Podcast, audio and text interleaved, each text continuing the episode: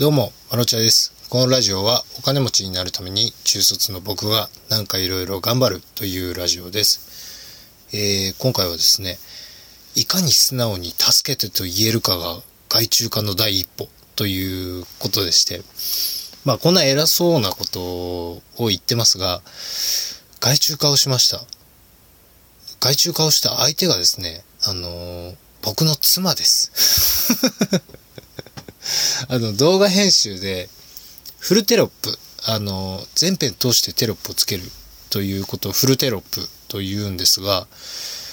あの、その動画が2つあったんですよね。で、僕今6件回してて、ちょっと2件フルテロップ打つのは納期的にちょっと間に合わないっていうことでして、禁じ手を使いました。妻を使うっていう。いや、もちろんね、あの、お金も払います。あの、半分。この、その案件に対しての金額の半分を渡すから、やってくれないかと。お願いしたところですね、教えてくれたらいいよなんて、二つ返事で言っていただいて、あの、フルテロップには欠かせない、ビューアーという、あの、無料のソフトがあるんですが、その無料のソフトだったら、ノートパソコンでも容量大丈夫だろうということで、そのソフトをダウンロードして、こうこうこうやって使うんだよ、なんて教えて、まあ一回教えたらすぐ覚えてね、カタカタやってましたよ。あの、二人してね、晩ご飯を食べ終わった後に、パソコンに向かってカタカタカタカタと、カタカタの音しか響かない我が家っていうのも初めてだったので、なんかね、不思議な気分になりましたね。お互いそんな、僕はね、目の前でずっと動画編集してたりしてるんで、仕事してる風景は見ているんですが、妻をこう、仕事している妻を見たことがあまりなかったものですから、なんかね、新鮮な気分でしたね。あ、案外こう、ゾーンに入ると、仕事モードに入ると、ずっとやるんだなっていう、じゃきちんとね、なんか真面目なんでしょうね。僕はもうちょいちょいね、あのー、なんでしょう、タバコ吸いに行ったりとか、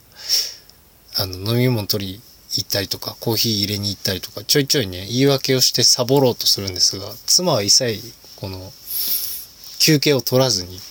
真面目にカタカタカタカタと、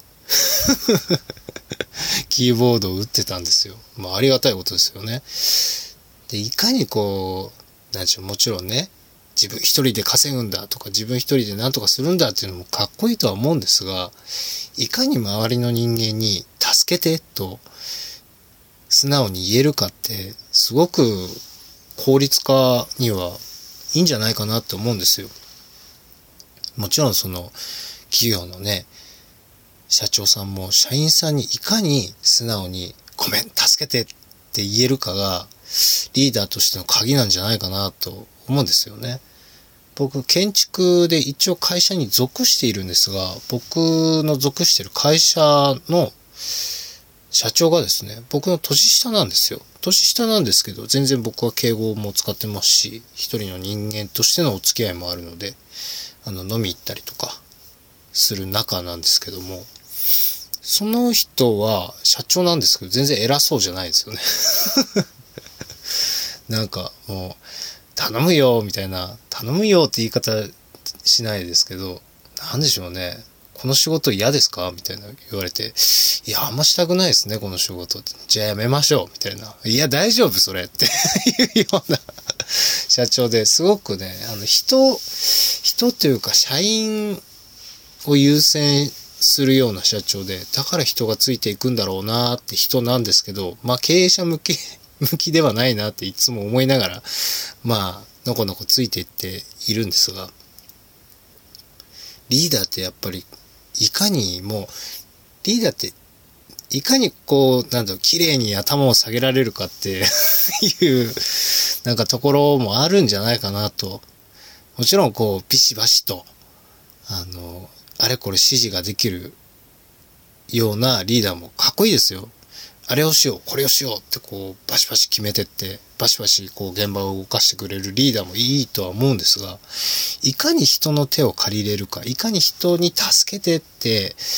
情けなかろうが素直に言えるっていうのは、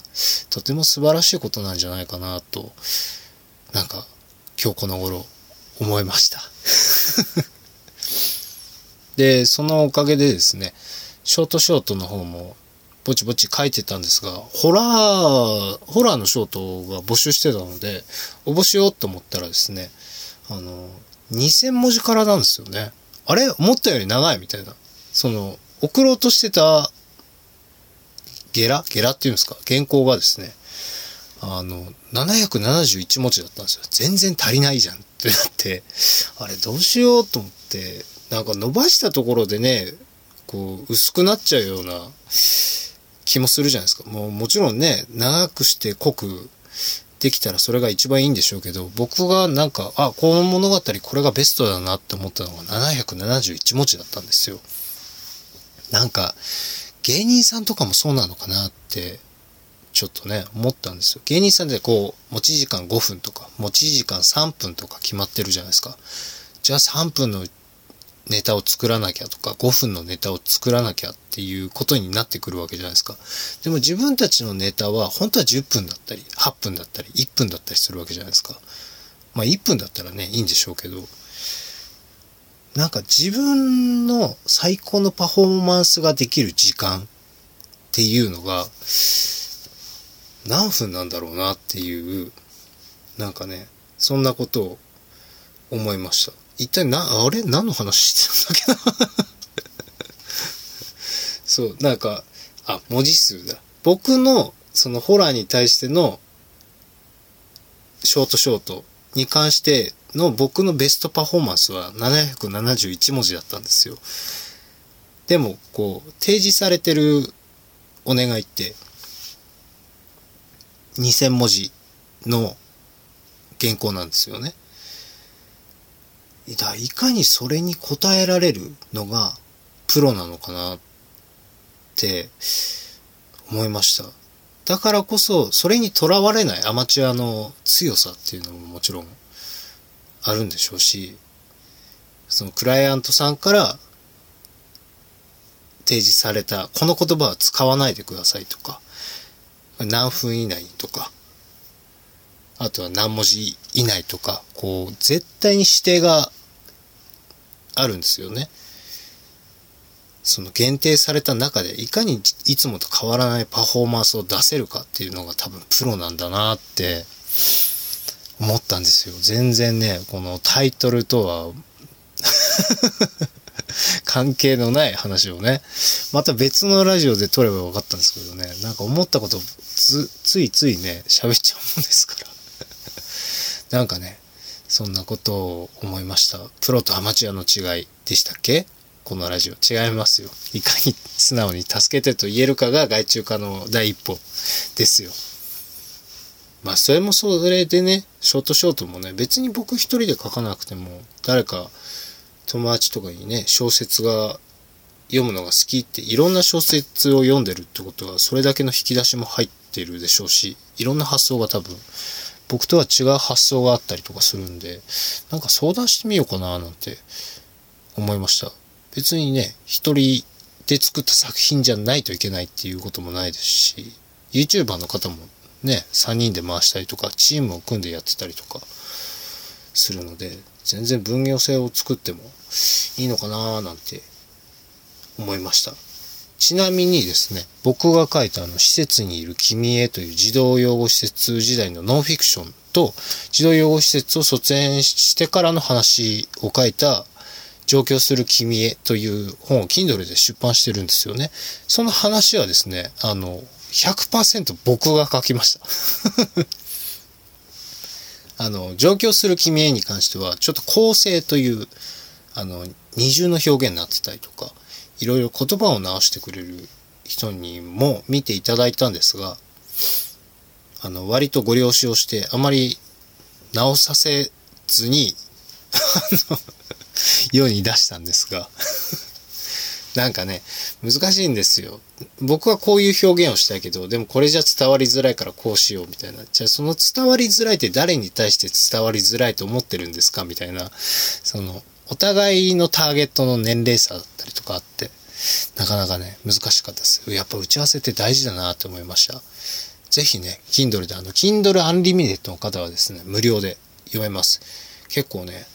上京する君へよりも、施設にいる君への方が、あの、いろんなご感想をいただきます。やっぱり児童養護施設っていうニーズがあるんでしょうかね。なかなかね、入ろうと思っても入れないっていう環境でもあるので、なんか覗き見るような、覗き見れるような話になっているので、